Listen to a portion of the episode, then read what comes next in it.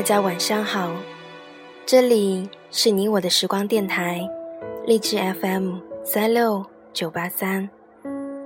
现在是星期天的晚上十点十五分，你们都在做什么呢？今天要跟大家分享的文章来自大兵的《乖，摸摸头》。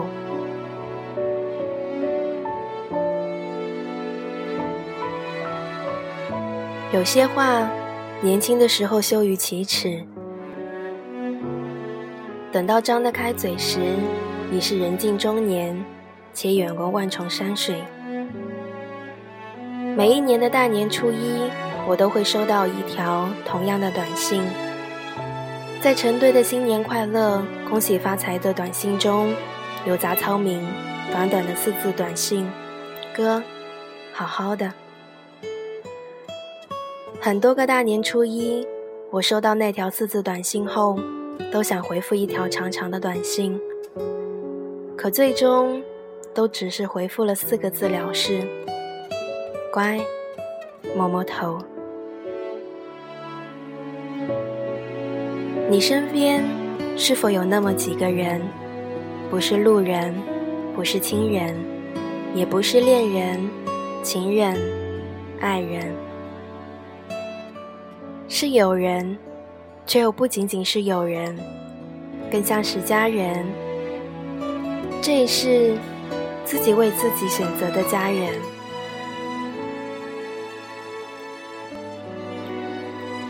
我有一个神奇的本领，在整洁的房间不出三天，一定乱成麻辣香锅。我也不知道是怎么搞的，就是乱。所有的东西都不在原来的位置。手表冷藏在冰箱里，遥控器能跑到马桶边上去。衣服堆成几条战壕，沙发上积满了外套，扒上半天才能坐人。我自己不能收拾，越收拾越乱，往往收拾到一半就烦了，恨不得拿个铲子一股脑儿铲到窗外去。最烦的就是出门前理东西，东翻西翻，越翻越乱，一不小心撞翻了箱子，沉落的稿纸雪崩一地，碳素墨水瓶吧唧一声扣在木地板上，墨水跋山涉水草长找那段白衬衫蜿蜒而去。我提着裤子站在一片狼藉中，捡起一根烟来，却怎么？也找不到打火机，委委屈死我了。这种老单身汉的小委屈，几乎可以和大小姑娘们的大姨妈痛相提并论。每当这种时候，我就特别的怀念杂草敏，想得鼻子直发酸。杂草敏是我妹妹，异父异母的亲妹妹，短发。资深平胸少女，眉清目秀的，很帅气。外表上看起来性取向严重并不明朗的那种帅。他有一个神奇的本领，不论多乱的房间，半个小时之内准能拾到的像样板间。所有的物件都尘归尘，土归土，金表归当铺，连袜子都叠成一个个小方块。白的一对，黑的一对，整整齐齐的趴在抽屉里，码成军团。十年前，我们生活在同一个城市，在同一个电视台上班。他喊我哥，我算他半个师傅。他定期义务来帮我做家务，一边干活儿一边骂我。他有我家的备用钥匙。很多个星期天的早晨，我是被他骂醒的。他一边用雨伞尖戳我后脊梁，一边骂：“把穿过的衣服挂起来会累死你吗？回回都堆成一座山，西服都皱成巴巴了，好不好？”过一会儿又跳回来吼：“小伙子，你缺心眼儿吧？你少根筋吗？你丢垃圾的时候是不是把垃圾桶一起丢了？小伙子，小伙子是你叫的吗？我把拖鞋冲他丢过去，他回赠我一鸡毛掸子。我把他当小孩儿，他嘴上喊我哥，心里估计一直当我是老小孩儿。杂朝明是一只南方姑娘，个子小小的，干活时手脚麻利，身手不凡，戴着大口罩，踩着小拖鞋，嗖嗖地跑来跑去，像宫崎骏动画片里的千寻一样。那时候，《千与千寻》还没上市，市面上大热的是《流星花园》。大 S 扮演的杉菜感动了整整一代八零后无知少女。杉菜在剧中说：“杉菜是一种杂草，是生命力顽强的杂草。”杂草敏看到后颇为感动，跑来和我商量：“哥，人家叫酸菜，我起个名字叫芥菜怎么样？芥菜也算是一种杂草。”我说：“不好，不好，不好，不好！这个名字听起来像馄饨馅儿一样，一点儿都不洋气。不如叫马齿苋，消炎利尿，还能治糖尿病。”他认真考虑了一下，后来改了 QQ 签名，自称“杂草敏”，一叫就是十年。第一次见到杂草敏时，他还不到二十岁。那时候，我主持一档叫《阳光快车道》的节目，里面有个板块叫“阳光女孩”，她是其中某一期的嘉宾。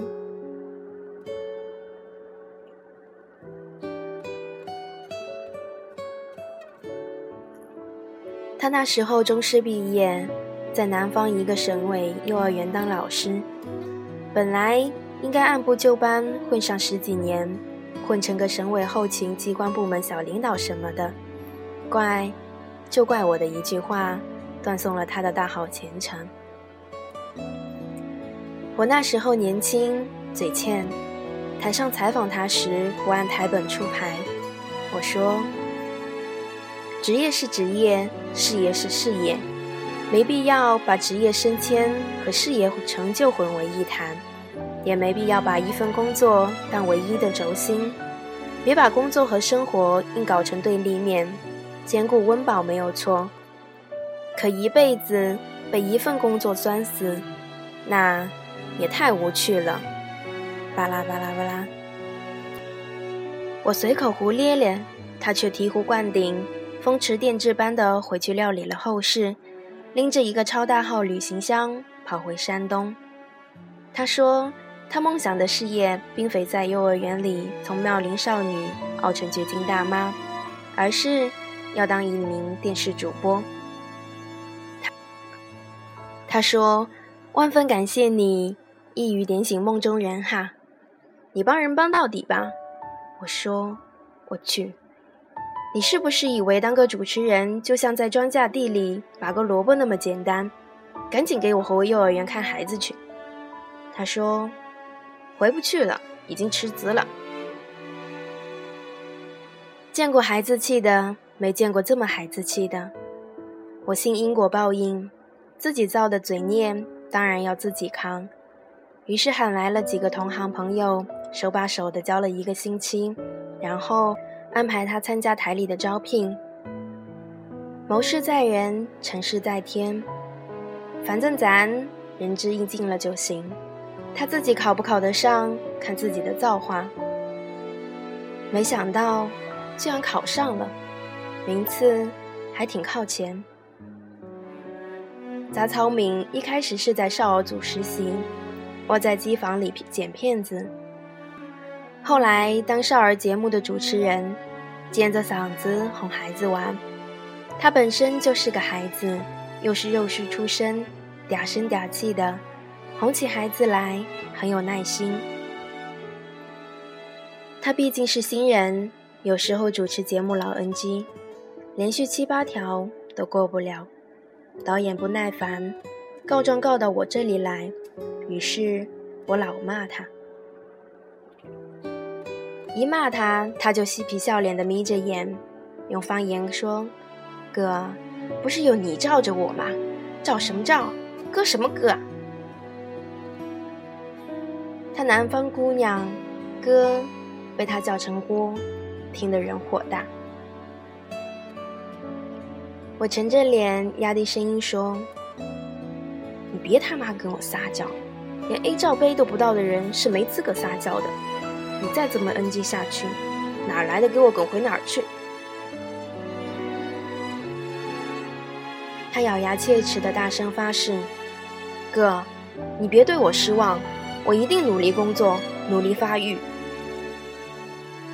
一屋子的同事盯着我俩，跟着耍猴似的。我左手卡着他的脖梗子，右手捂住他的嘴。把他从我的办公室里推了出去。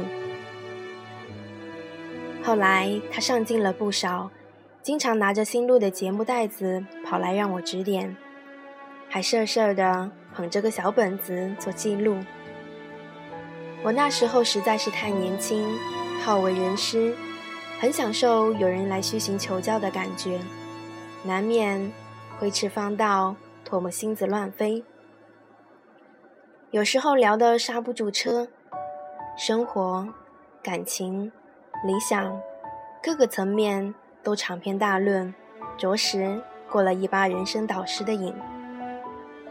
他也傻，说什么他都听着，还硬要把我当男闺蜜，什么鸡毛蒜皮的猫事狗事都拿来问我。我大好男儿哪里听得了那么多婆婆妈妈？有时候听着听着听烦了，直接卡着他的脖子，把他推到门外去。不过，时间久了，关系毕竟是密切了许多。他在“郭郭”的叫我的时候，好像也没有那么烦人了。电视台里是人精扎堆的地方，他傻乎乎的，太容易受欺负。有时，也难免为他出出头。有一回，他像个小孩一样躲在我背后，露出半颗脑袋，伸出一根手指，指着别人说：“就是他，他欺负我。”我一边黑着脸骂人，一边心里觉得好笑。想起小时候，表弟经常拖着鼻涕和我说同样的话：“就是他。”他欺负我，哥哥，你快帮我揍他。那时候杂草敏工资少，他自己也不客气，一没钱了就跑到我的办公室里来，让我带他吃肉去。我看他一个小姑娘家家的背井离乡来跳火坑，难免生出点恻隐之心，于是每逢撸串儿、啃油羊蝎子的时候，都会带上它。他也不客气，扎皮咕噜咕噜的往下灌，烤大腰子一吃就是三个起，吃得我直犯怵。有一回，我实在忍不住了，语重心长地跟他说：“妮子，大腰子这个东西吧，你吃再多也没有用啊，有劲儿你使不上哇。”他愣了一下。没听懂，然后傻头傻脑的呲着牙冲我笑。我那时候短暂追过一个蛮漂亮森林系女孩，有时候带着他们俩一起撸串儿。那个女生碰翻了辣椒瓶子，我掏出手绢儿来一根一根的帮她擦手指头。那姑娘赏我一个大 kiss，她爱抹口红，印在我上帮子上。清清楚楚的一抹红，这可把杂草敏羡慕坏了，嚷着也要找人谈恋爱。应承，养了半年也没动静。我把我认识的条件不错的男生介绍给他，个个都喜欢他，他个个都不喜欢。有一回，他来帮我收拾家务的时候，我问他到底喜欢什么样子的男生，他歪着头不说话，一边叠衣服，一边不耐烦地说：“不要你管。”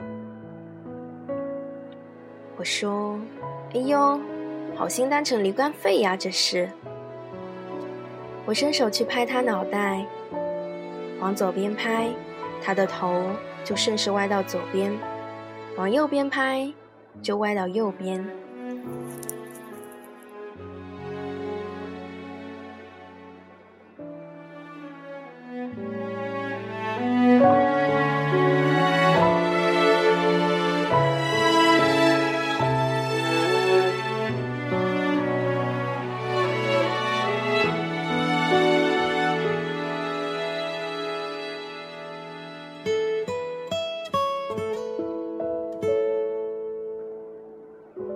今天的文章就先和大家分享到这里了，我们下期再见吧。